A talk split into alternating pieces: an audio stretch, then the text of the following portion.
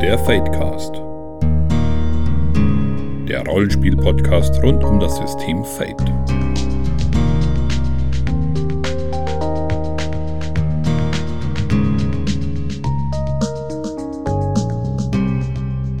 Herzlich willkommen beim Fadecast, Folge 43 heute und wir reden über die Spielgestaltung nach Fate Core und vielleicht auch mit anderen Möglichkeiten, also wie man eine eigene Spielwelt, ein eigenes Setting, aber vor allem eine eigene Kampagne sozusagen in der Gruppe gestaltet.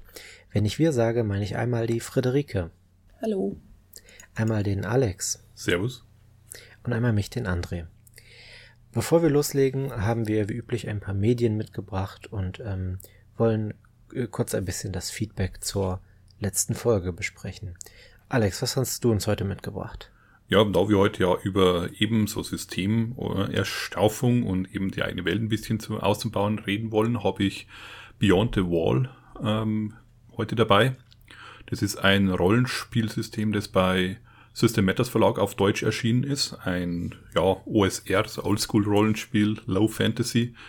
Und da finde ich einfach recht interessant, dass man während der Charaktererschaffung auch gleichzeitig das Dorf erschafft, in dem man dann spielt und von dem aus es losgeht. Funktioniert halt so, dass jeder sich erstmal seine Charakterklasse, sag ich mal, aussucht und dazu gibt es dann Tabellen, auf die man würfelt. Und außerdem hat man ein eine Karte vom Dorf, auf dem ist alles leer, bis auf die Taverne, die ist in der Mitte eingezeichnet, weil wie sich natürlich für so diese ganzen Fantasy-Geschichten gehört, bei der Taverne starten die großen Abenteuer und da dreht sich alles um diesen ja. einen Ort. Also der ist schon mal da und dann, wie gesagt, hat man Tabellen, wo dann angegeben ist, ob man grundsätzlich natürlich bekommt man da seine äh, Werte für seine Fertigkeiten, Attribute und so weiter, aber eben auch gegebenenfalls einen Ort oder eine Person, die man damit festlegt.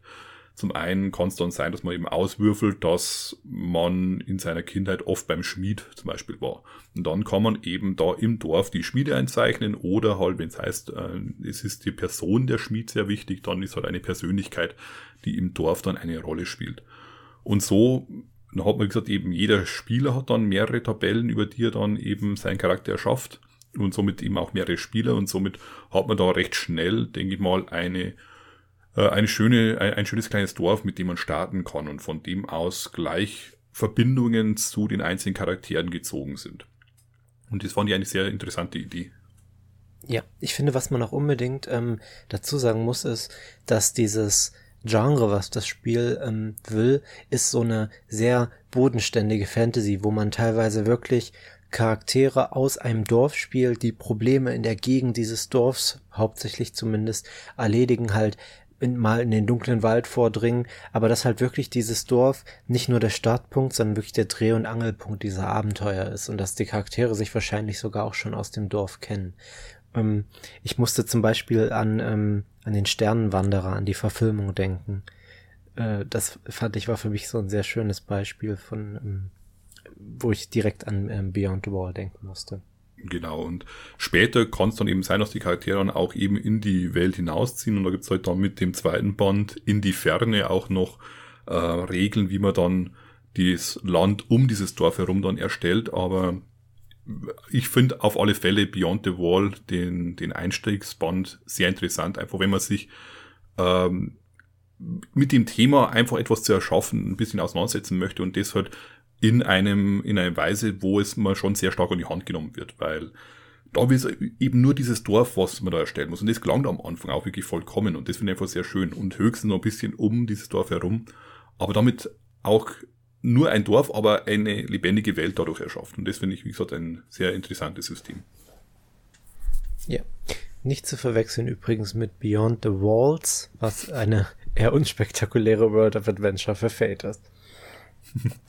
Ja, mehr ist nicht mehr besser. Es reicht eine ja. Wand. Eine Wand reicht, genau.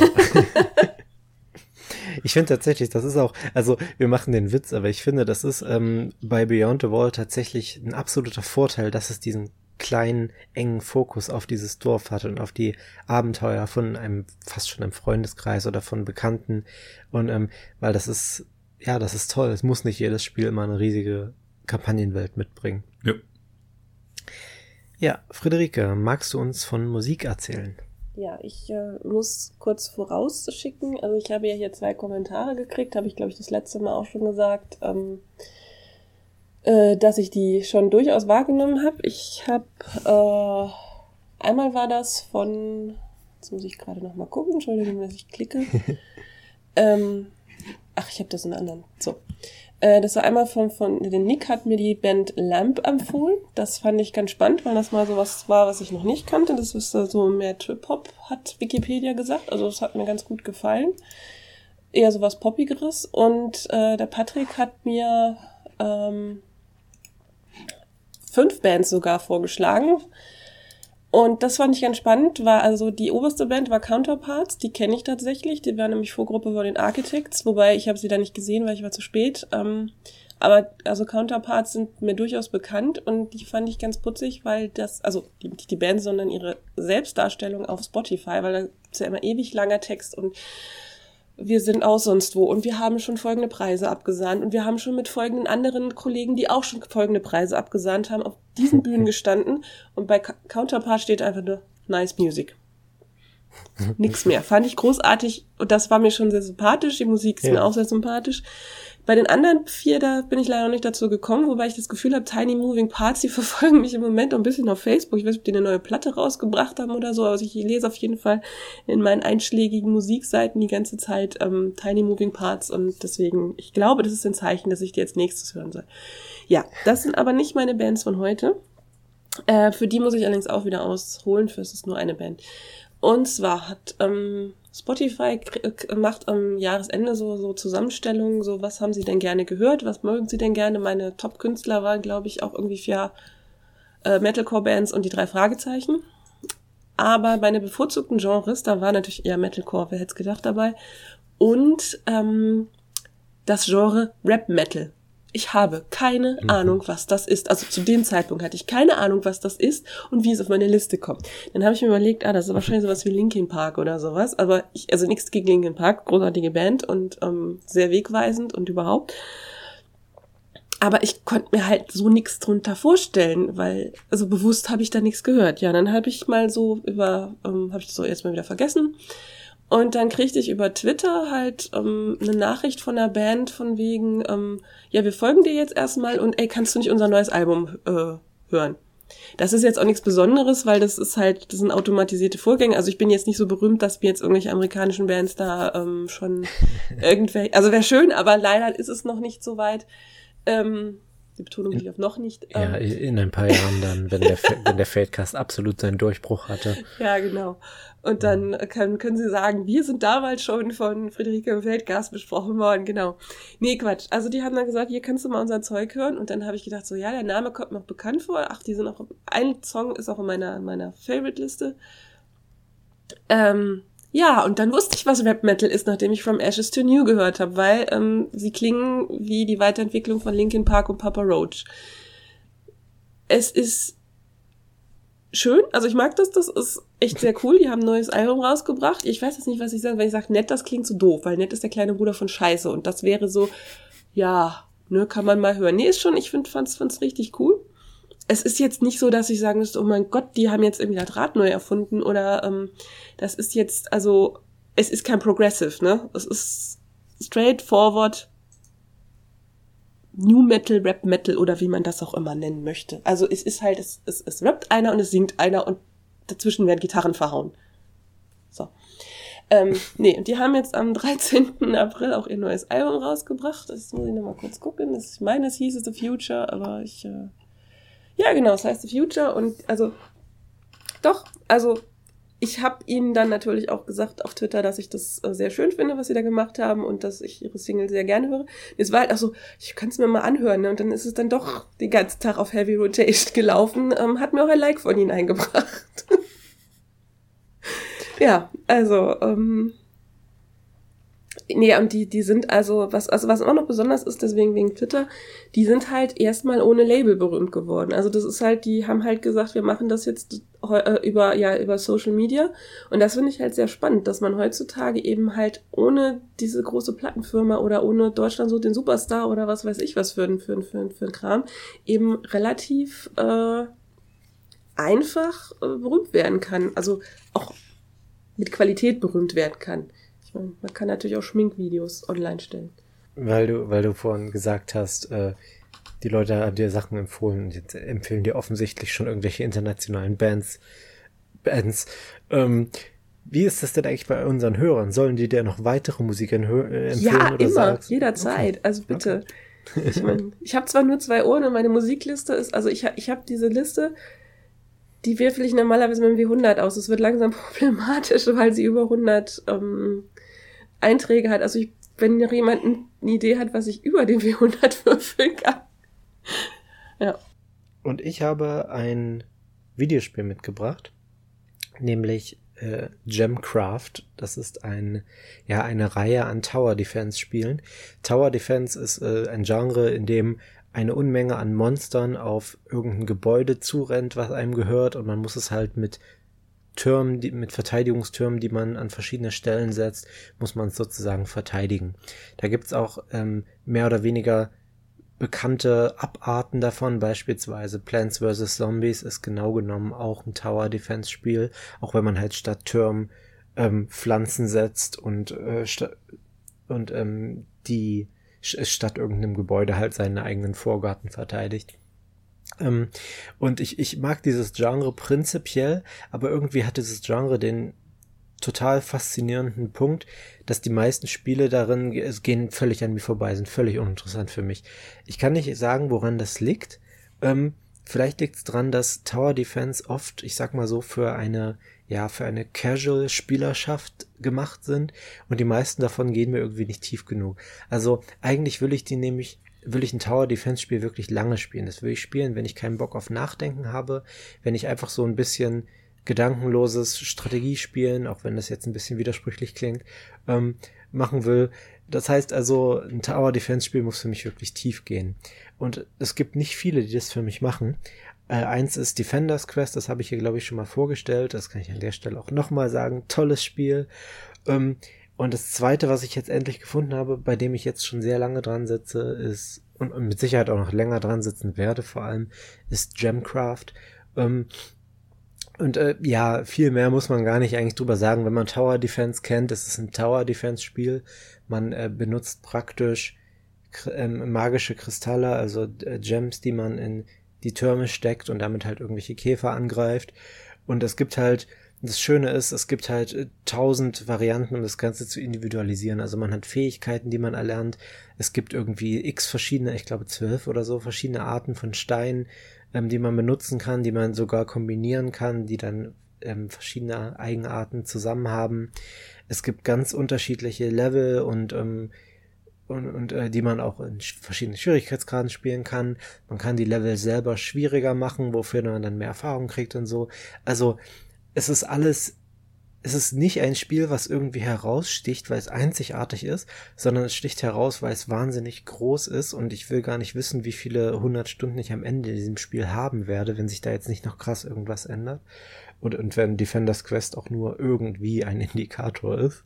Ähm, also ja, es ist, wie gesagt, kein besonders krasses Spiel, aber es ist ein wahnsinnig großes und gut gemachtes Spiel und, und es, es trifft so genau das, was ich von Tower Defense erwarte. Also wer es mit dem Genre anfangen kann. Die Variante, die ich spiele, heißt jetzt Gemcraft Chasing Shadows. Ich habe aber auch schon mal das ursprüngliche Gemcraft vor einiger Zeit gespielt. Das kann man, glaube ich, sogar online kostenlos spielen. Wenn dem so ist, verlinke ich das unten. Ähm, Chasing Shadows gibt's zumindest auf Steam für Geld. Und ähm, nicht wahnsinnig viel Geld. Ich glaube 10 Euro oder so, wenn es neu ist. Ich habe noch weniger bezahlt in irgendeinem Sale. Und ähm, ja, also wenn man das mag, Empfehlung, sonst nicht. Okay. Dann ähm, eine kurze Sache, die ich zur letzten Folge sagen wollte. Wir hatten eine Folge gemacht, in der wir Splittermond-Autoren zu Fate befragt haben. Friederike und ich waren nämlich auf dem Splittermond Autorentreffen und da es sonst keine Folge gegeben hätte, hat sich das einfach angeboten. Und ähm, da haben wir viel äh, gutes Feedback und viel schlechtes Feedback für bekommen, also negatives Feedback. Und ähm, wir wollten erstmal Danke sagen, ist natürlich immer interessant, aber wir wollten euch auch beruhigen. Das war natürlich eine Einzelfolge, wir machen sowas jetzt nicht ständig. Und ähm, ja, also wenn euch das gefallen hat, gerne, wenn euch nicht gefallen hat. Tut uns leid. Heute geht's wieder mit einer normalen Folge weiter. Okay. Gut, ähm, dann gehen wir jetzt mal zur sogenannten Spielgestaltung. Ich habe tatsächlich immer so meine Probleme gehabt, ähm, das mit anderen Wörtern auseinanderzugehalten. Also, also zum Spielerschaffung und ähm, Settingerschaffung. Ich weiß jetzt nur aus dem Kopf, dass es Spielgestaltung heißt, weil wir gerade vor der Folge nochmal drüber geredet haben. Ähm, Friederike, du meintest auch, du hast das, also dir war das gar nicht so geläufig, dass das in Fate drin ist, oder wir hatten noch über eine andere Variante geredet. Du hast das gar nicht so benutzt bisher?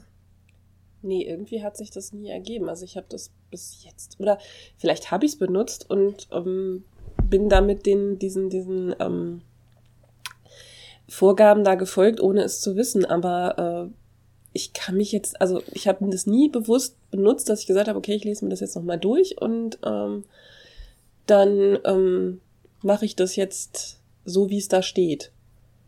Also ich glaube auch, es gibt so einige Regeln an Fate Core, wo man als Fortgeschrittener dazu neigt, sie zu überlesen, erstens.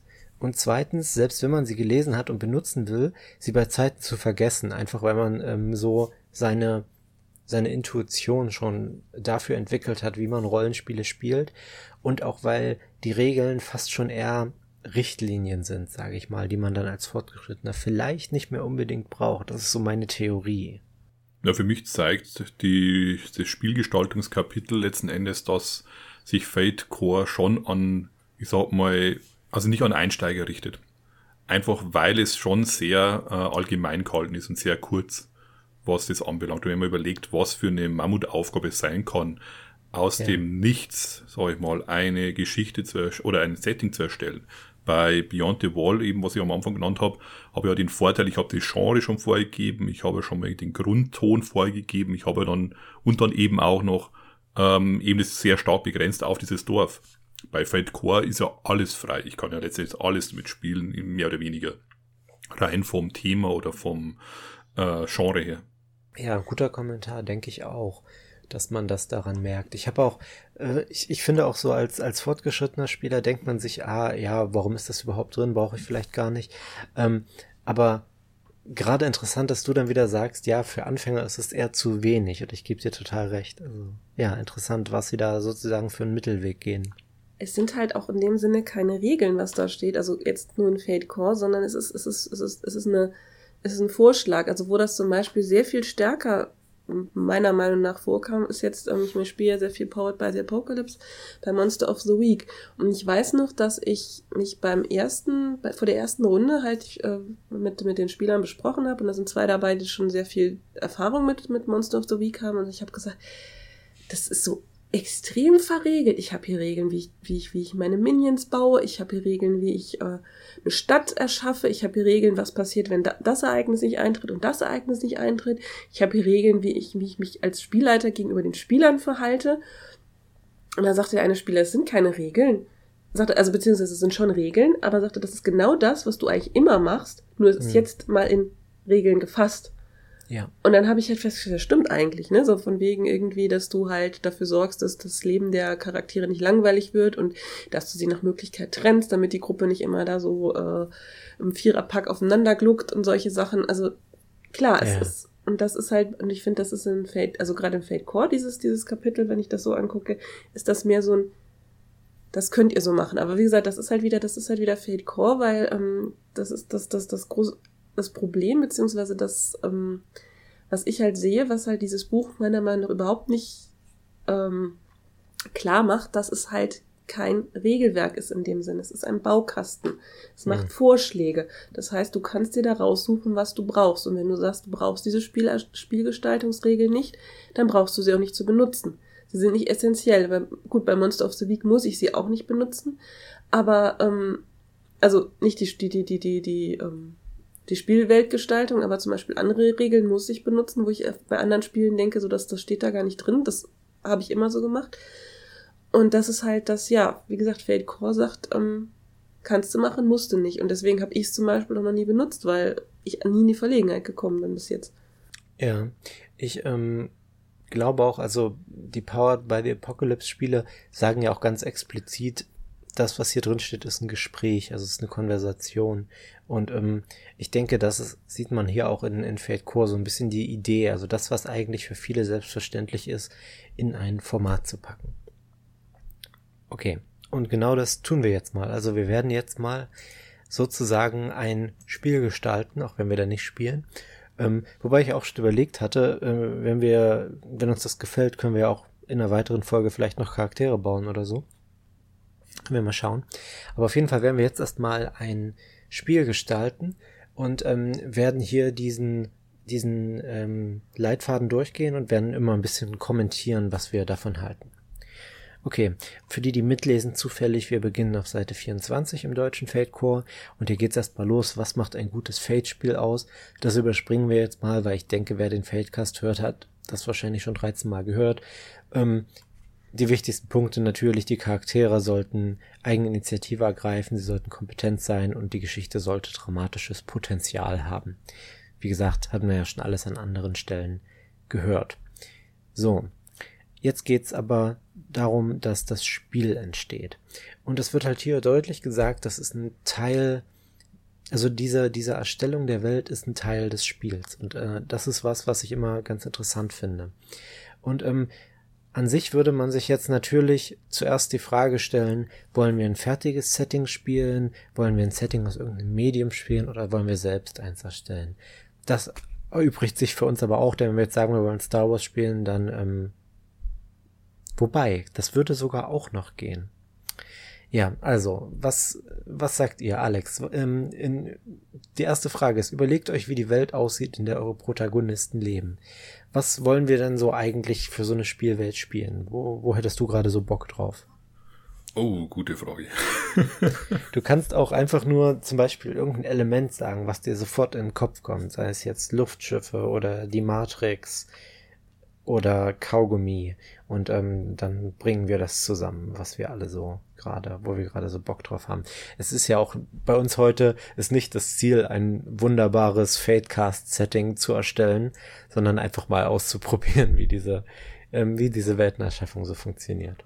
Liegt wahrscheinlich daran, dass ich gerade die ganzen Mangas von meiner Tochter, die ganzen Conan-Mangas lese und mhm. grundsätzlich natürlich auch ähm, Fan von Krimis und dergleichen bin. Also ich hätte gern was, wo man auch so ja, Detektivarbeit machen kann. Also nicht rein, aber dass man wirklich Potenzial hat, auch mal ähm, eben irgendwelche Mordfälle oder dergleichen aufzulösen. Ja. Okay, also ein, ein Kriminalelement sozusagen. Genau, also Potenzial für Krimis sollte da sein. Also nicht, dass man da einfach nur durch, sag ich mal, kein Dungeon, reiner Dungeon, Hack and Slay, sondern möchte auch da ja. irgendwie Möglichkeit haben, den Mordfall aufzulösen. Okay. Ähm, Friederike, hast du eine Idee für ein Element oder vielleicht, wenn du Krimi hörst, hast du vielleicht was, was du ergänzen willst? Ja, ich finde Krimi ist eine gute Idee, weil ich bin ja auch so ein Spielleiter, dass das ähm, ich äh, lasse ja meine Spieler gerne Dinge entdecken und, und finden und freue mich ja dann immer wie ein kleines Kind, wenn sie mir auf die Schliche gekommen sind. Aber ich finde, das Ganze könnte in einer alternativen Realität oder in einer Urban Fantasy Welt stattfinden. Und ich finde, da Urban Fantasy jetzt doch vielleicht ein bisschen sehr häufig vorkommt, nehmen wir doch mal eine alternative Realität. Mhm. Hast du schon eine Vorstellung oder, oder soll ich dann sozusagen die, die Leerstelle ergänzen? Wenn du eine Idee hast für die Lehrstelle, sonst muss ich mir jetzt äh, spontan was überlegen, aber ich hätte tatsächlich sonst gesagt, alternative Realität irgendwie, was passt gut zu Detektiven wäre dann ein viktorianisches England, es sei denn, du möchtest, ein alternatives viktorianisches England, es sei denn, du möchtest jetzt äh, sagen, ja. Wir nehmen ein alternatives Mittelalter oder mal eine ganz andere Kultur vielleicht sogar. Ach, ich finde, das viktorianische England ist nicht die schlechteste Idee, aber ich möchte das Alternative wirklich betonen. Ich möchte, also mein erster Gedanke war jetzt, ich möchte irgendwas Historisches, was in England wichtig ist, entweder krass auf 180 drehen oder ähm, komplett entfernen. Mein erster Gedanke wäre, was, wie wäre es denn, wenn London in der letzten großen Feuersbrunst wirklich komplett abgebrannt ist und jetzt praktisch ein, ein, ich sage mal, es ist nicht ein, ein viktorianisches London, sondern es sind die verbrannten Überreste eines viktorianischen Londons. Und ähm, man spielt jetzt halt die ja, die Überbleibsel von, gab es Scotland Yard in der viktorianischen Zeit schon? Ich meine ja, zumindest seine Vorgänger. Okay, sagen wir mal, man spielt. Und ansonsten so, man, ist es eine alternative Realität. Dann sagen wir einfach, es gibt. Okay. genau, man könnte also einfach sagen, ähm, man spielt die Überbleibsel von Scotland Yard, die vielleicht heraus, die versuchen herauszufinden, warum die Stadt so rückstandslos abgebrannt ist und vielleicht sogar wer dafür zuständig war. Und dann kann man natürlich auch, wenn das fast schon so ein bisschen dieses postapokalyptische hat, werden sich dann natürlich auch viele andere Kriminalmöglichkeiten auftun von Leuten, die irgendwas plündern oder ähm, die die Situation ausnutzen. Was haltet ihr von der Idee? Ja, das gefällt mir. Also vor allem, ja. wenn man da ein bisschen so an die Anfangszeiten von Scotland Yard geht, wenn mir jetzt richtig erinnere, war das ja eigentlich mehr so ein Haufen, sag ich mal, an äh, gut gewordener Krimineller, die da äh, von äh, ich sag, ich, ich, man wird mich jetzt wahrscheinlich dann, die Leute, die sich damit auskennen, würden jetzt wahrscheinlich Hände über den Kopf zusammenschlagen, was riecht jetzt für ein Schmarrn, aber ich war der, bin der Meinung, da war einer, der das sozusagen in die Hand genommen hat, einfach so eine, so eine kleine Traube an Leuten, die halt auch zum Beispiel kriminell und dergleichen waren, die er da um sich geschart hat und die dann eben mit Verkleidungen und dergleichen da äh, begonnen haben, halt die anderen aufzumischen. Und dass er das sozusagen darauf basierend, da müssen wir dann ein bisschen nachlesen, aber darauf basierend hat sich dann eben dann die eigentliche Polizei dann eben entwickelt daraus. Und das, das fand ich schon damals schon ja. sehr interessant, dass die auch da wieder letzten Endes äh, ja, die, die gleichen, da sie eben in diesem Milieu auch unterwegs waren oder sich gut ausgekannt haben, haben sie es natürlich dann dagegen verwenden können und das fand ich einfach sehr interessant, oder das finde ich sehr interessant, diese solchen Leute dann eben als ja. spielbare Charaktere zu machen. Hier spricht der Alex aus der Zukunft, der verhindern möchte, dass sich alle Geschichtsbegeisterten jetzt zu sehr die Haare raufen. Der von mir angesprochene war Eugène François Vidocq und wie am Namen leicht zu erkennen ist, war er kein Engländer, sondern Franzose. Was aber stimmt, ist, dass er ein Krimineller war, der zur Polizei wechselte und gemeinsam mit anderen Ex-Kriminellen die Polizeiarbeit ordentlich umkrempelte. Aber halt in Frankreich. Ganz falsch schlage ich dann aber doch nicht, denn ein gewisser Robert Peel, seines Zeigens Begründer von Scotland Yard, schickte Leute zu Vidocq, um sich seine Herangehensweisen beschreiben zu lassen. In jedem Fall lohnt sich ein kurzer Blick in den Wikipedia-Eintrag von Vidocq. Und damit zurück zur Folge. Und vor allem auch das Schöne ist ja bei der Spielerschaffung, selbst wenn das historisch jetzt nicht so war, selbst wenn unsere Hörer jetzt die Hände über dem Kopf zusammenschlagen, das kann uns ja vollkommen egal sein, denn ähm, in unserem Setting kann es ja so sein. Ähm, also würde ich sagen, legen wir das jetzt auf jeden Fall fest. Also ähm, die Frage ist, überlegt euch, wie die Welt aussieht, in der eure Protagonisten leben. Und ja, wir, wir spielen sozusagen die abgebrannten Überreste eines viktorianischen Londons und ähm, unsere Protagonisten sind vielleicht nicht die allerersten, aber vielleicht so ja, oder sagen wir mal die erste bis zweite Generation an, an Scotland Yard Leuten, an Kriminellen, die vielleicht sogar, vielleicht sind im Rahmen des, ähm, des Brandes ja die sämtliche Akten verbrannt und man weiß nicht mehr so genau, wer eigentlich welche Gefängnisstrafe äh, verbüßen musste. Könnte ja sein. Und äh, genau solche Leute haben sich jetzt halt auf die Fahne geschrieben, hey, wir müssen hier für ein bisschen, ein bisschen für Ordnung sorgen und ähm, herausfinden, was los ist. Und jetzt geht es um Kriminalfälle in diesem London. Und okay. im, im Zuge der Gleichberechtigung würde ich natürlich auch sagen, gerade wenn es ehemalige Kriminelle sind und die haben ja vielleicht auch andere Möglichkeiten, Zugang zu Dingen zu finden, haben wir natürlich auch Frauen bei Scotland Yard, auch wenn es ein viktorianisches England ist. Und ähm, also ich meine, wenn wir jetzt noch überlegen, was natürlich noch ein richtiger Twist wäre, wenn die Namensgeberin dieser Epoche halt bei dem Brand äh, verschwunden ist, ums Leben gekommen ist, das wäre uh. natürlich so richtig ja. krass, ne? Und ich meine, ähm, ich meine, ich glaube, ich weiß gar nicht, ob die jetzige Queen Victoria, glaube ich, inzwischen überholt hat, aber ansonsten hat die Frau ja gefühlt ewig regiert. Ja. Pass auf, wir werden zu dieser Frage zurückkommen. Ich finde die Idee großartig, aber das heben wir uns für die Aufgaben auf, würde ich sagen. Okay. Ähm, die erste Frage, die jetzt kommt, ist die Tragweite des Spiels. Äh, überlegt euch, ob eure Geschichte eher episch oder eher persönlich wird. Und das finde ich interessant. Also ich meine, gut, e-, episch, es wird jetzt nicht um die ganze Welt gehen, aber die Frage ist, wird es um ganz England gehen? Wird es um ganz London gehen? Oder wird es um einzelne kleine Kriminalfälle mit einzelnen Verbrechern gehen? Ich bin mir selber nicht so ganz sicher. Also hier wird auch bei Fate Core wird auch gesagt, und das kann sich natürlich auch ändern. Also man kann auch mal eine kleinere Geschichte und dann wieder eine größere und so weiter. Aber ich finde es eine gute Idee. Ähm, und jetzt mal wieder auf die Metaebene zu gehen, wir können ja auch mal kurz über die Metaebene hier reden. Das ist nämlich eine Sache, die in vielen Rollenspielen, finde ich, außen vor gelassen wird oder impliziert selbstverständlich genommen wird. Also und oft sind sich die Spieler gar nicht so einig, wie das ist. Gerade bei Fantasy habe ich das oft erlebt. Ja, also es, es gibt ja in Deutschland die ewigen DSA äh, oder nicht-Diskussionen und ganz oft geht es da um die Tragweite. Also will man die Helden spielen, die im nächsten Dorf die, die Räuber bekämpfen oder, oder will man gleich das ganze Mittelreich retten oder was auch immer. Also ich glaube, es ist eine sehr gute Idee, hier auf äh, einer Seite zu sein und deswegen halte ich das eigentlich für eine sehr gute zweite Frage für die Spielgestaltung von Fate Core. Also ich würde schon sagen, dass es sich um London drehen sollte, dass man dann, man ist ja letzten Endes mhm. dann eine Eingreiftruppe oder immer eine Polizeitruppe und dass die da schon ja, die Verbrechen in dieser Stadt aufklären müssen. Und das ist halt eine große Stadt und da könnten auch mal größere Sachen passieren. Ganz England wäre es natürlich, äh, fände ich jetzt zu groß dafür. Mhm. Das wird dann einfach diese, oder anders gesagt, eben diese Krimis und dergleichen leben ja auch davon, dass ich da äh, einen überschaubaren Rahmen an Leuten habe. Und wenn ich jetzt da aber dann ganz England, das, das wäre dann, nee, das, das würde für mich nicht passen. Also ich fände das schon schöner, äh, man hat halt da sein Viertel oder seine, seine Gegend, wo man auf alle Fälle äh, die Leute auch kennt und dann halt darüber hinaus muss man dann auch mal in anderen Stadtbereichen ermitteln, aber dann halt die Stadtgrenzen sind halt dann auch wirklich die Grenzen.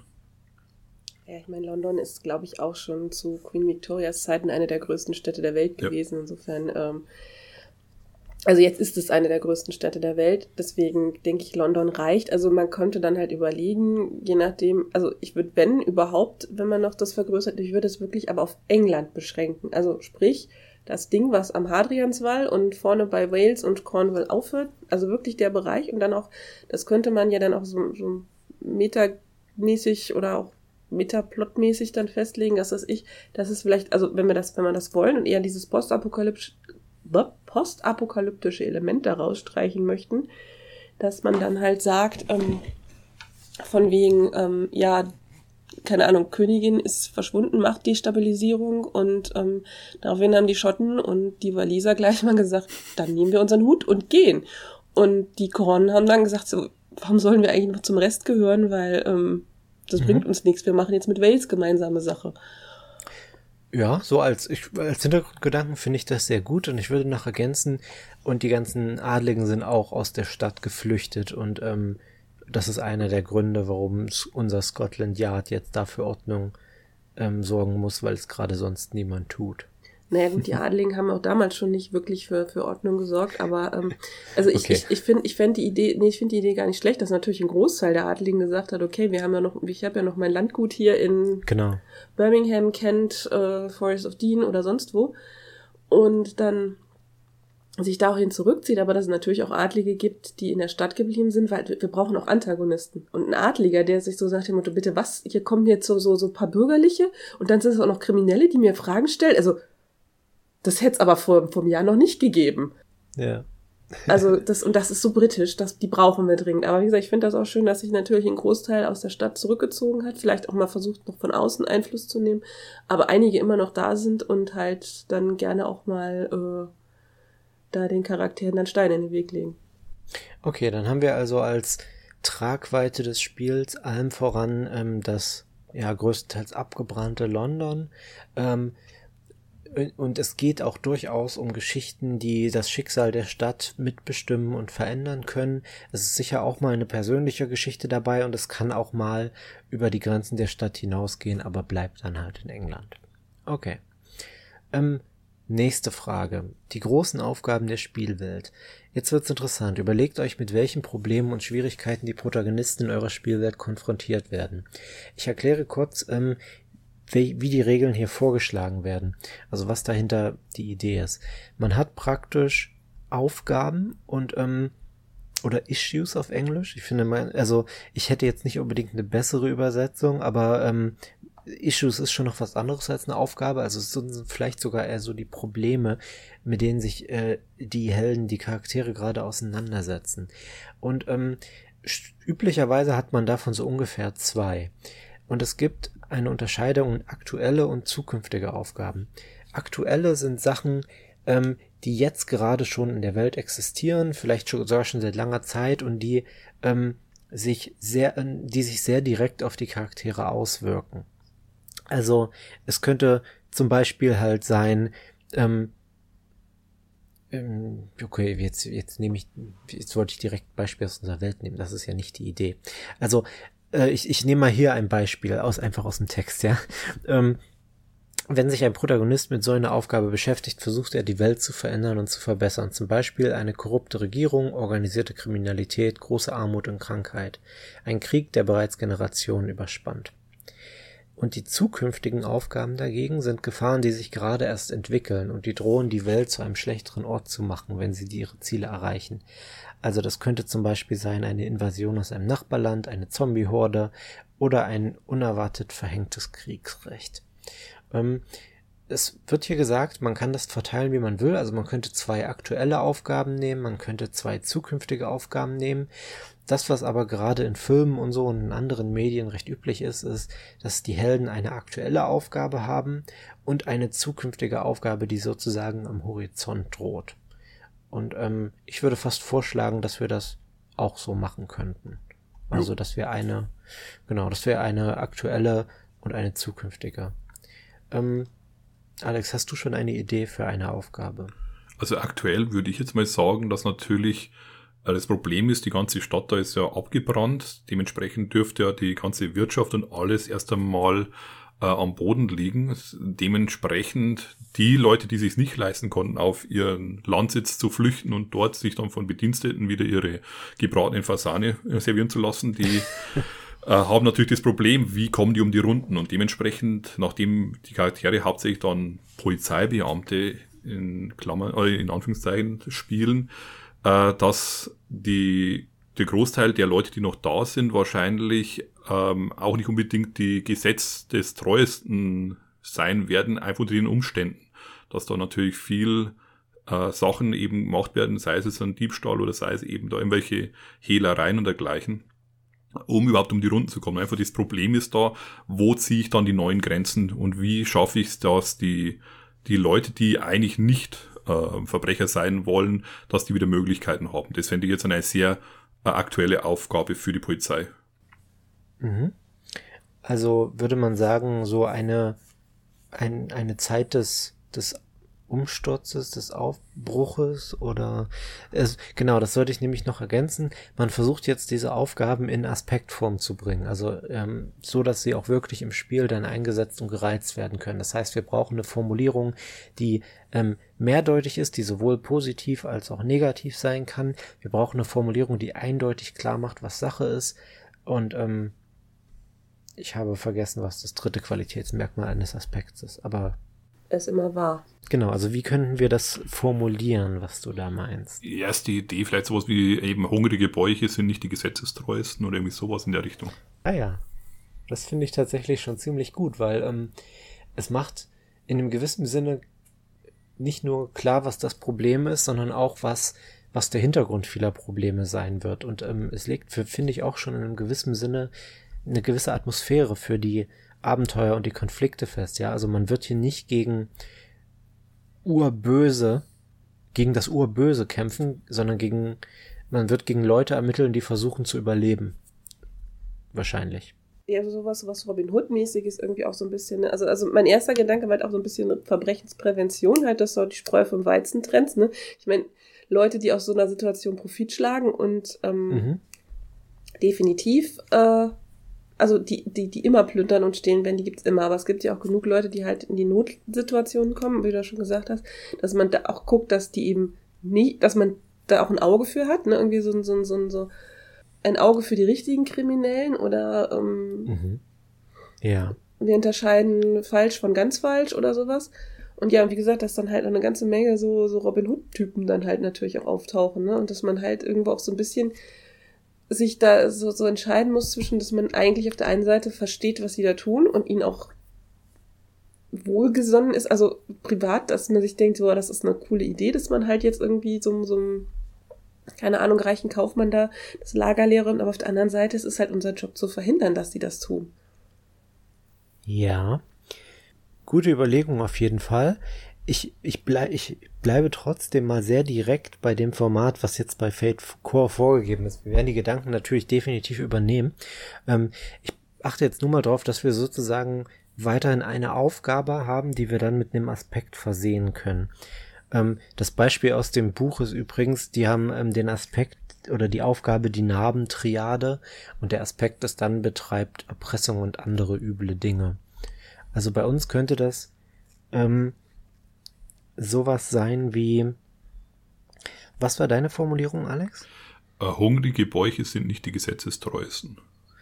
Ich würde fast sagen, wir könnten das als, als Aufgabe nehmen und dann ähm, könnten wir als ich finde, ich finde das ganz interessant. Das fällt mir jetzt gerade in dem Prozess auf. So wie die das hier gemacht haben, finde ich gar nicht so leicht zu trennen, was, was der Aspekt ist und was die Aufgabe ist.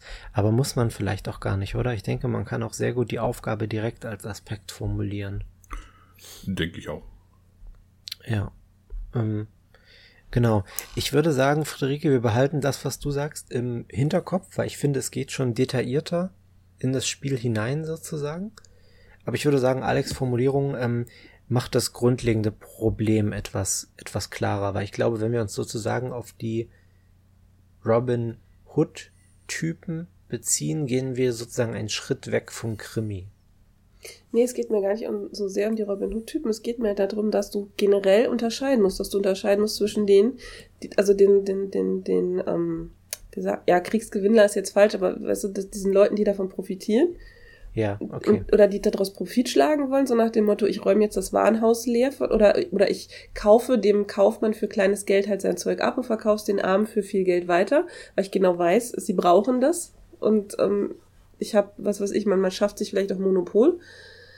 Ich oder überlege, wie man, ähm, Entschuldigung, dass ich dich unterbreche, ich überlege nur, wie man das jetzt sozusagen in den Aspekt mit reingießen könnte, wenn das auch sozusagen ein wichtiger Teil dieser Aufgabe ist, diese Unterscheidung zwischen, ich sage mal, moralischen Graustufen.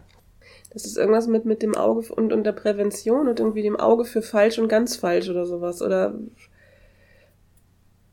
Mhm. Wir könnten natürlich auch erstmal entweder zwei aktuelle Aufgaben nehmen oder wir könnten sogar insgesamt drei Aufgaben nehmen. Das ist nämlich auch eine Option, die vorgeschlagen wird. Also man kann durchaus mehrere Aufgaben nehmen.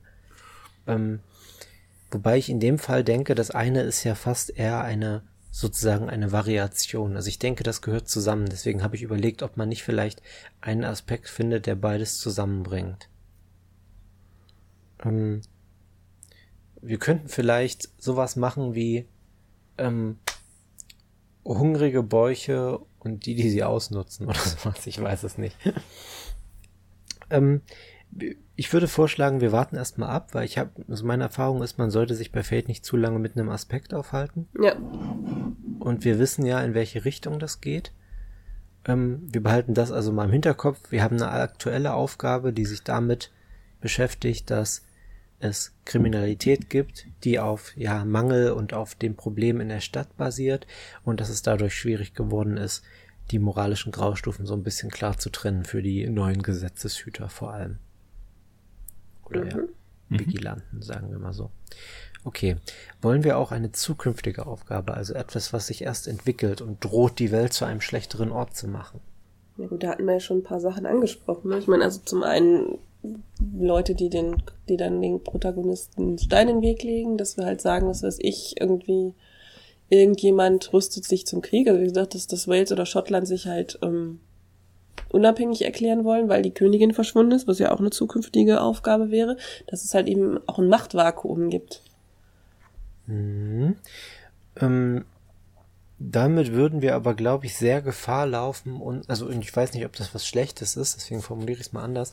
Damit könnten wir sehr gut aus unserer, ähm, aus unserer, aus der Tragweite unserer bisherig angedachten Kampagne rauskommen. Also damit würden wir uns ja fast automatisch in Richtung England als Land bewegen. Ja gut, dann würde ich sagen, auf jeden Fall die, die Art liegen, weil vielleicht, also, so, so, also als, als, als zukünftige Aufgabe, ähm, wir sind noch nicht überall etabliert und dann, oder was weiß ich, und also mhm. dass das ähm, eben diese, diese Adligen halt sagen, so ja, von wegen, ähm, ich höre nicht auf euch, ihr seid ja nur bürgerliche, oder ja, das, das, das würde ich halt. Ja, ich finde, das finde ich gut, vor allem auch als zukünftige Aufgabe, weil es halt klar, weil absolut klar ist, jetzt gerade geht es unseren Charakteren erstmal darum, mit der Kriminalität umzugehen, die in der Stadt gerade absolut wütet. Das ist das aktuelle Problem. Aber früher oder später werden sie vor der Situation stehen, dass es immer noch alte Kriminelle sind und ähm, dass nicht jeder der Meinung ist, die haben hier überhaupt das Recht, das zu tun, was sie da tun sollen. Ähm, wir können das ja erstmal irgendwie so wie fragwürdige Rechtmäßigkeit oder sowas nennen. Oder ähm, wer ist eigentlich dieses Scotland Yard? Ja. Irgendwie sowas. Okay, gut, dann hätten wir sozusagen zwei Aspekte. Und ähm, die, also zwei Aufgaben, die man direkt als Aspekte benutzen kann. Okay. Wie gesagt, ähm, für unsere Zuhörer, im Buch ist es so drin, man denkt sich zuerst die Aufgaben aus und wandelt sie dann in Aspekte um oder verpasst den Aspekte. Ähm, wir haben das sozusagen direkt ein bisschen übersprungen. Okay. Ähm, Jetzt wird's nochmal interessanter. Aufgaben für Details. Ihr könnt auch Aufgaben benutzen, um kleinere, aber wichtige Teile eurer Spielwelt näher zu definieren. Also wichtigen Orten oder organisieren, Organisationen kann man auch Aufgaben geben. Ich würde sagen, das machen wir heute nicht.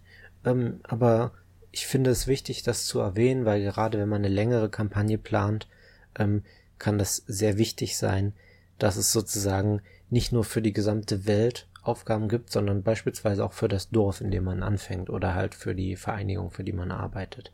Also bei uns würde es sich zum Beispiel anbieten, ne, was für Setting und dann nochmal ein extra Set an Aufgaben für Scotland Yard sozusagen. Oder man könnte hier zum Beispiel eben den schon angesprochenen ähm, Händler oder dergleichen reinbringen, der sozusagen seine Macht da ausnutzt. Also sozusagen ja. als dann eben als Detail im Ganzen, der halt eben diese hungrigen Bräuche dann dazu ausnutzt, dass die äh, dass die entweder eben da horrende Preise für sein Zeug zahlen oder dass die dann Sachen für ihn machen müssen, damit sie dann noch sozusagen die verschimmelten Brotleib bekommen. Ja, wobei das auch ähm, fließender Übergang ist. Dann kommen wir jetzt nämlich auf Seite 32 zum, zur nächsten Überschrift. Persönlichkeiten und Orte. Denn, ähm, also das waren jetzt sozusagen immer noch die Aufgaben. Die kann man, also man kann einzelnen Details der Spielwelt eigene Aufgaben verteilen. Aber egal was man macht, man legt auch noch, ähm, man erschafft auch noch eigene Persönlichkeiten und Orte.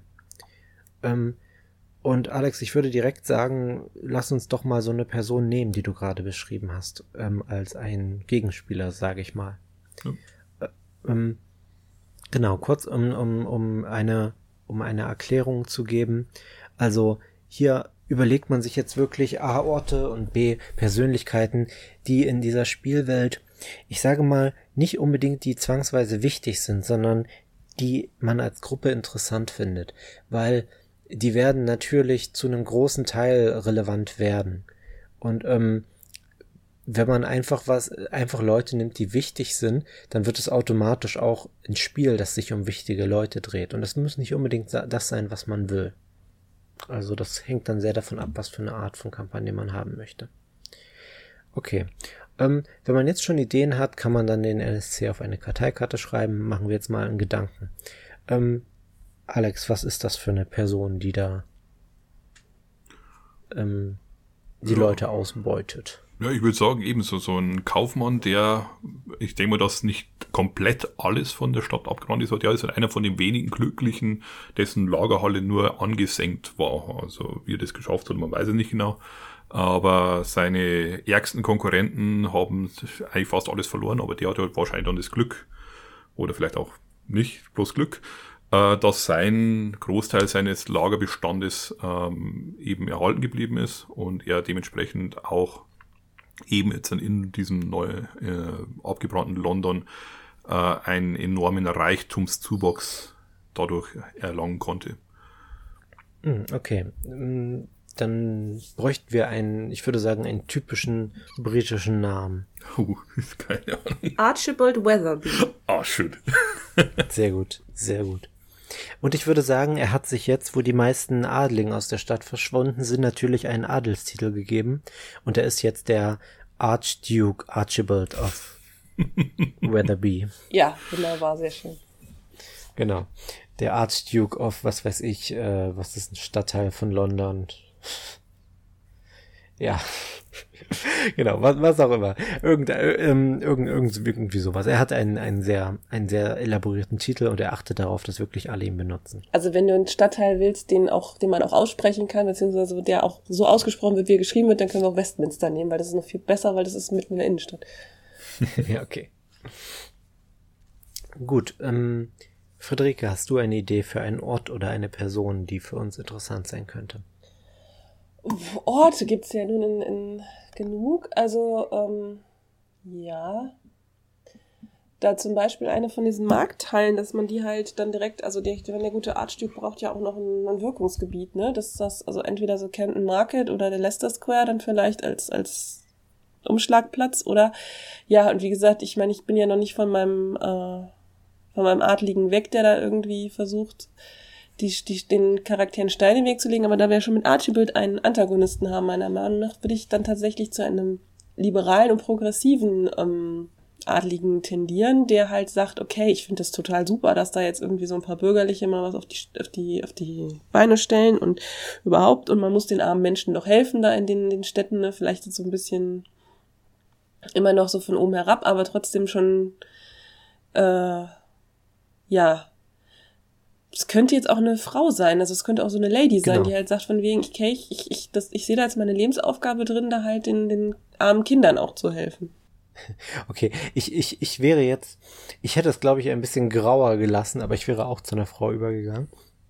Mhm, okay, ähm, dann bräuchte sie sozusagen, dann bräuchten beide jetzt noch einen Aspekt. Ihr könnt ja kurz überlegen ähm, und ich würde noch einen Ort ergänzen. Ich würde nämlich gerne die, äh, die, die Docks der, der Themse ja. ähm, ergänzen, die auch größtenteils runtergebrannt sind und wo halt massenweise verbranntes Holz in den Fluss geworfen wird und, ähm, keine Ahnung, irgendwelche Leichenberge und ähm, irgendwelche Fischer, die, die nichts mehr fangen und ähm, was so ein, was so ein Ort ist, wo eigentlich niemand sein will, aber alle leider irgendwelche Geschäfte haben, die sie dort zu erledigen haben.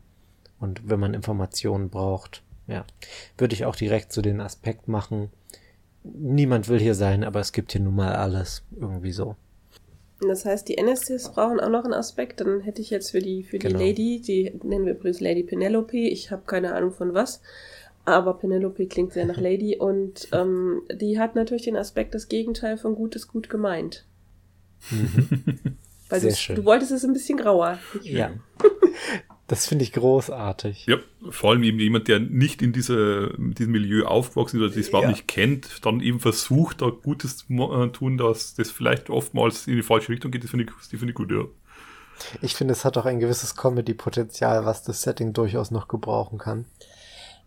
Ja, Com ja Comedy-Potenzial gar nicht so, aber es ist halt dieses, dieses, ähm, also ich, ich, ich mag das ja, wenn also so idealistische Charaktere dann halt an dem wachsen, womit sie konfrontiert werden. Dass sie dann da hingeht und sagt, so, jetzt helfe ich hier mal, ne? Und dann kommt dann irgendwie die erste Nonne oder was weiß ich und sagt so, ja, jetzt hier gucken Sie mal, ähm, wir haben jetzt hier okay. keine Zeit für ihre, ihre, ähm, also vielleicht mach, also heutzutage wird man da so eine PR-Kampagne draus machen, ne? Und da ist das halt so, dann, keine Ahnung, die Nonne sagt, ja, hier ist, ist nicht mit von wegen hübsches Kleidchen anziehen und mal Händchen halten, sondern hier ist Schwerstarbeit angesagt und das äh, dann kann man ja mal gucken, ob die liebe gute Penelope dann immer noch äh, selbst Hand anlegen will oder einfach nur Geld spendet. Ja, okay, dann, dann machen wir das so. Und ich finde, das ist übrigens auch ein wichtiger Prozess bei der ähm, Spielgestaltung, dass man sich einig ist, was, was die einzelnen Spielelemente sind. Also wenn ich jetzt wirklich, weil ich hatte jetzt eher so das Bild von, ich sage mal, von der Klischee-Vorstellung von, wie hieß sie, Marie Antoinette sozusagen vor Augen mit, äh, warum esst ihr keinen Kuchen, so diese Richtung. Aber ähm, wenn man halt eher diese, diesen ernsteren Weg geht, den finde ich natürlich auch sehr interessant, gerade in diesem ja doch irgendwo so etwas düsteren Setting. Finde ich auch sehr gut. Und ich finde es sehr wichtig, sich da bei der Spielgestaltung einig zu sein, damit man nicht mit einer komplett anderen äh, Ansicht rangeht. Das habe ich auch schon erlebt. Das kann ein Spiel ziemlich kaputt machen. Genau. Und zum Händler, wie war es nochmal der, der Titel Archduke oder? Archduke, Archibald. Ja, genau. Wie auch immer. So, so im Stil von ich bin der Archduke und hast du das Geld, habe ich die Ware. Irgendwie sowas in der Richtung. Hm. Okay. Ja, gut. Klingt gut. Ähm, wir, also, wir müssen jetzt auch gar nicht allzu detailliert in das Setting reingehen. Ich finde noch die Frage interessant, wie viele Persönlichkeiten und Orte man braucht. Interessanterweise ähm, wird, wenn ich es richtig sehe, nichts direkt vorgeschlagen. Aber ähm, meine Empfehlung wäre, nicht zu viel zu machen, weil man neigt dazu, also gerade Rollenspieler neigen dazu, alle Ideen, die sie haben, sofort zu benutzen zu wollen. Und ich habe oft die Erfahrung gemacht, dass man sich irgendwie jeder, zum Beispiel haben wir oft gemacht, jeder schreibt sich eine Person und einen Ort auf. Das heißt, dann bei vier Spielern hat man acht Aspekte, also acht Karten da liegen. Und ich habe oft die Erfahrung gemacht, dass dann halt die Hälfte davon sozusagen total untergeht. Und das ist zwar in Ordnung, aber ich finde es fast interessanter, wenn man nur wenig macht und das dann auch wirklich benutzt. Und ähm, deswegen wäre meine Empfehlung, es wirklich vielleicht bei einer Karte pro Person oder so zu belassen. Jo. Und auf jeden Fall ein paar Orte dazu zu nehmen, damit man auch wirklich mal so. Es wird nämlich, ich finde, es kommt im Spiel immer zu der Situation, dass man sich denkt, oh, wo passiert das jetzt? Und dann sieht man halt die Karte vor sich und denkt, ja, okay, dort passiert das. das wäre tatsächlich jetzt schon eine Spiel, eine mögliche Spielgestaltung nach Fate Core gewesen. An der Stelle würde man jetzt Charaktere erschaffen und das tun wir jetzt natürlich nicht mehr. Zumindest nicht in dieser Folge. Was ist so euer Eindruck, Friederike? Denkst du, also, weil du jetzt auch gesagt hast, ihr habt das bisher zumindest nicht bewusst so ben benutzt. Was ist dein Eindruck? Denkst du, das ist eine gute Art und Weise, ein Setting zu erschaffen oder ist es überflüssig irgendwo? Nö, also ich meine, wenn man jetzt nicht von vornherein weiß, dass man, keine Ahnung, Star Wars oder ähm, Game of Thrones oder was weiß ich jetzt äh, spielen will, sondern halt nur so vage Ideen hat, aber weiß man, dass man spielen will, ist das sehr gut und das geht ja auch recht schnell. Ich meine, wir haben jetzt, glaube ich, eine Stunde ungefähr gebraucht dafür. Und also ich meine, es hat auch Spaß gemacht. Ich könnte mir vorstellen, in der Welt zu spielen, aber ich habe jetzt ein ganz anderes Problem. Wie nennen wir das Ding denn? Das braucht jetzt meiner Meinung nach noch einen Namen. ähm, da gibt's doch bestimmt, komm, es gibt doch bestimmt irgendeinen Liedtitel mit, keine Ahnung, London is Burning oder so. London Calling gibt's, das ist aber ähm, von The Clash eher. Eins, also. Hm, hm. Fällt uns vielleicht noch ein. Ähm, wir, wir, wir, werden, wir werden das, was wir jetzt äh, erstellt haben, dann auch in die Show Notes schreiben, falls jemand, falls jemand in unserem Setting spielen möchte. ähm, Berichtet also, uns bitte davon. Ich würde da drin, drin spielen wollen. Ich hätte da jetzt Bock drauf. Ja, so sollte es ja auch sein, auf jeden Fall. Genau. Okay, dann würde ich sagen, dann geben wir noch ganz kurz ähm, nur einen Überblick, also nur jeweils ein paar Sätze zu anderen Optionen, ähm, ein Setting in Fate zu erstellen. Hattet ihr noch was mitgebracht? Ich habe nämlich eins gefunden noch. Genau, ich habe noch die City Creation mir angeschaut aus Dresden Files okay. was jetzt ja da auch sozusagen mit reinspielen könnte. Äh, da ist halt, halt so natürlich, dass ich erst einmal eigentlich eine bereits bestehende Stadt als Grundlage nehme. Und je nachdem, wie weit ich das halt da möchte, mich da im Vorhinein wirklich okay. ähm, schon mit auseinandersetze über die Stadt selber, über ähm, die, die Legenden und Geschichten, die sich umragen und so weiter. Also das als Grundlage normales nehme und da halt dann ähnlich wie wir es jetzt dann auch gemacht haben, äh, Orte und Personen erschafft. Äh, eine große Sache, die noch ist, was halt wir jetzt im Fate Core nicht drin haben, ist, dass man ein ähm, dass man das ein bisschen auch aufteilt bei den Personen, wollen die den Status quo erhalten vom Ganzen oder wollen sie ihn ähm, ändern, wollen sie da eben das ähm, irgendwie umschmeißen alles. Also man einfach da noch eine gewisse Dynamik einfach noch, noch äh, oder Bewegung, äh, Gründe hat für die Leute, was wollen die eigentlich genau, dass man sich da auch noch Gedanken macht dazu. Mhm. Und ansonsten ist es äh, sehr ähnlich zu dem. Man merkt einfach natürlich, dass das Fate 3 ist und dann eben Fate Core ja. danach kam, dass sie da sich schon sehr stark da ähm, dran dann eben äh, orientiert haben. Bloß halt mit dem Unterschied, das eine ist halt, wie gesagt, ich erschaffe eine Stadt und da gehen sie ein bisschen mehr ins Detail, wie man da in ähm, wie man das sozusagen macht. Und beim anderen ist es halt wirklich allgemeingültig. Deswegen war am Anfang, wo ich gemeint habe, dass man da wirklich sehr kurz, aber man hat die, die Möglichkeiten, ganze Welten oder Universen, wo man damit erschaffen, also mit dem System an sich erschaffen kann. Genau. Ja, okay. Würdest du sagen, es hat heute noch einen Mehrwert, in Dresden Files reinzuschauen als Fate Core Spieler? Ich würde schon sagen, also wenn man es eben äh, im kleineren Maße oder den kleinen Stil behalten möchte, würde ich schon empfehlen, einfach mal drüber zu lesen. Also inwieweit man es okay. dann teilweise so im Detail machen muss oder ob es dann nee, vielleicht wirklich zu viel wird, äh, muss dann jeder selber wissen. Aber ich denke mal, einfach mal drüber gelesen zu haben, finde ich schon ähm, empfehlenswert. Okay. Ich habe tatsächlich das Gegenbeispiel, wenn man erheblich größer werden möchte, hat äh, Gods and Monsters, eine World of Adventure, hat auch eine Variante, um eine komplette Welt zu erschaffen, also Welt im Sinne von einem Planeten oder zumindest eine, ja, ein Kontinent, eine Region. Und ähm, nur kurz ein Satz, Gods and Monsters ist ein Setting, in dem man wirklich diese, ja, Primordial Gods, also wirklich frühe Götter in der Menschheitsgeschichte spielt, also, also Götter noch der Natur, äh, Götter des Waldes, Götter ähm, der, der Berge, die also wirklich noch die, die Erde nach ihren Vorstellungen formen und, und einzelne kleine Gemeinschaften haben, die sie anbeten und so. Also da geht es nicht um irgendwie Mittelalter oder Antike, sondern um wirklich äh, ganz frühe Menschheitsgeschichte oder sogar Geschichte der Welt oder Geschichte einer Welt, einer Fantasy-Welt. Also in diesem Spiel spielt man wirklich die Götter. Und ähm, die haben eine sehr viel klassischere Herangehensweise. Die empfehlen nämlich wirklich die ähm, Region festzulegen. Also man hat dann beispielsweise so entlang typischen Klischees vorgeschlagenerweise. Man hat eine Wüste, man hat einen Berg, man hat einen Wald. Und jede dieser Regionen hat ein Konzept und ein Refinement. Ich weiß nicht, wie man das jetzt am besten übersetzt. Vielleicht eine Besonderheit oder sowas. Und ähm, das Konzept macht halt klar, ja, was ist an diesem, was charakterisiert diesen Wald? Ist es zum Beispiel dunkel und gefährlich? Und das Refinement kann es dann halt noch was, ein, eine Besonderheit geben. Ähm, und dann kann es auch Subregionen geben. Also zum Beispiel könnte es im dunklen Wald halt ein tiefes Höhlensystem geben, was dann immer zwar dasselbe Konzept hat, aber ein anderes Refinement. Äh, und eine interessante Sache ist, wenn man als Gott Kontrolle über dieses Gebiet hat, kann man auf einen Stunt zurückgreifen, der sozusagen mit diesem Gebiet zusammenhängt. Ähm, es wird aber tatsächlich in Gods and Monsters jetzt keine, ja, keine Vorgehensweise empfohlen, wie genau man das erschafft, sondern es wird einfach ähm, sozusagen vorgestellt, diese äh, Region stellen wir euch vor, oder diese Region schlagen wir euch vor und diese Art von Aspekten könntet ihr benutzen. Und dann gibt es noch ein paar Regeln für Communities, also für menschliche Gemeinschaften, die man damit auch erschaffen kann. Auch mit also Fertigkeiten wie Culture und äh, Technology, Warfare und so weiter.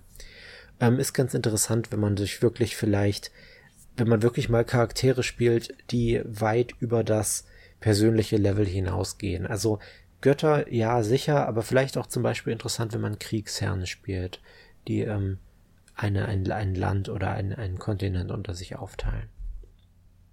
Okay. Friederike, hattest du zufällig noch was gefunden?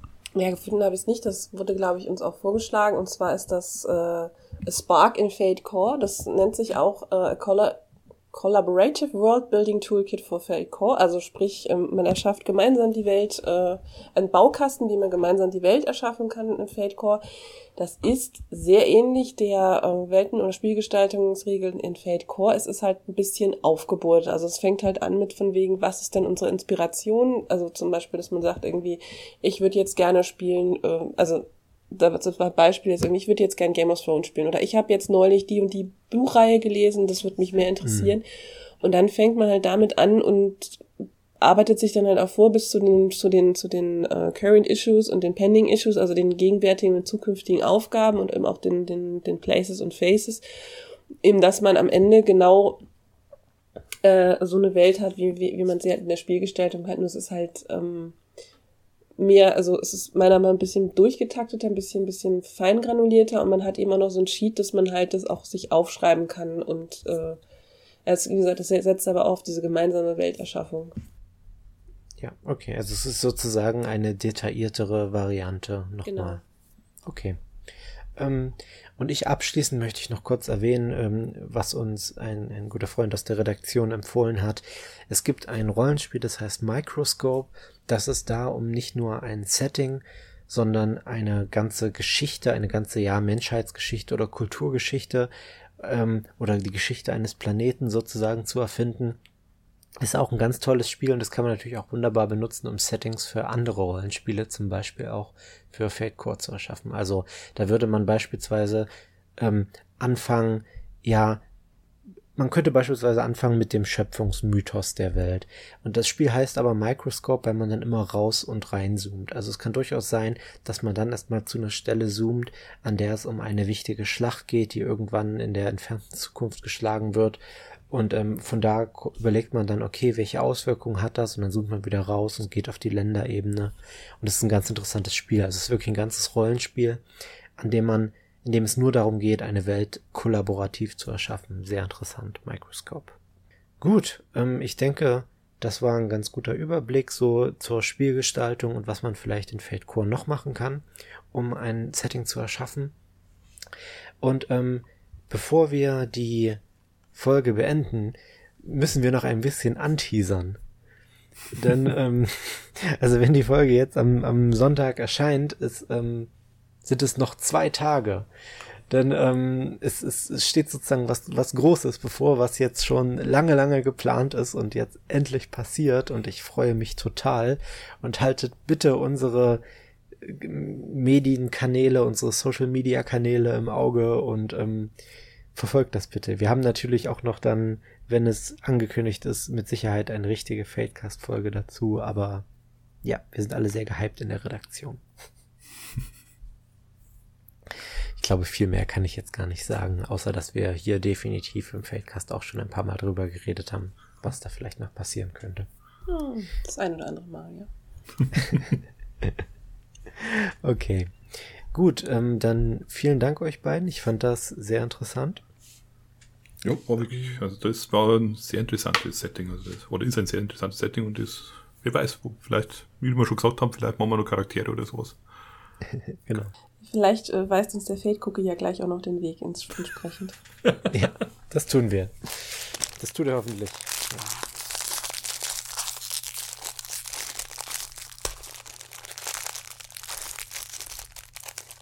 Ja.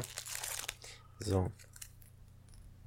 Es ist besser, ein kleines Licht zu entzünden, als über die Dunkelheit zu fluchen. Aber nicht London abbrennen. ja. ja, bitte nicht nochmal ein Licht entzünden. Ist schon mal schief gegangen. Mir kommt dieser Spruch wieder verdächtig bekannt vor. Ich würde nicht meine Hand dafür ins Feuer legen und es ist kein Wortspiel. Aber, ähm, ja. Nun ja. Okay, dann vielen Dank fürs Zuhören und dann hören wir uns in zwei Wochen wieder beim Fadecast. Bis dann. Tschüss. Servus.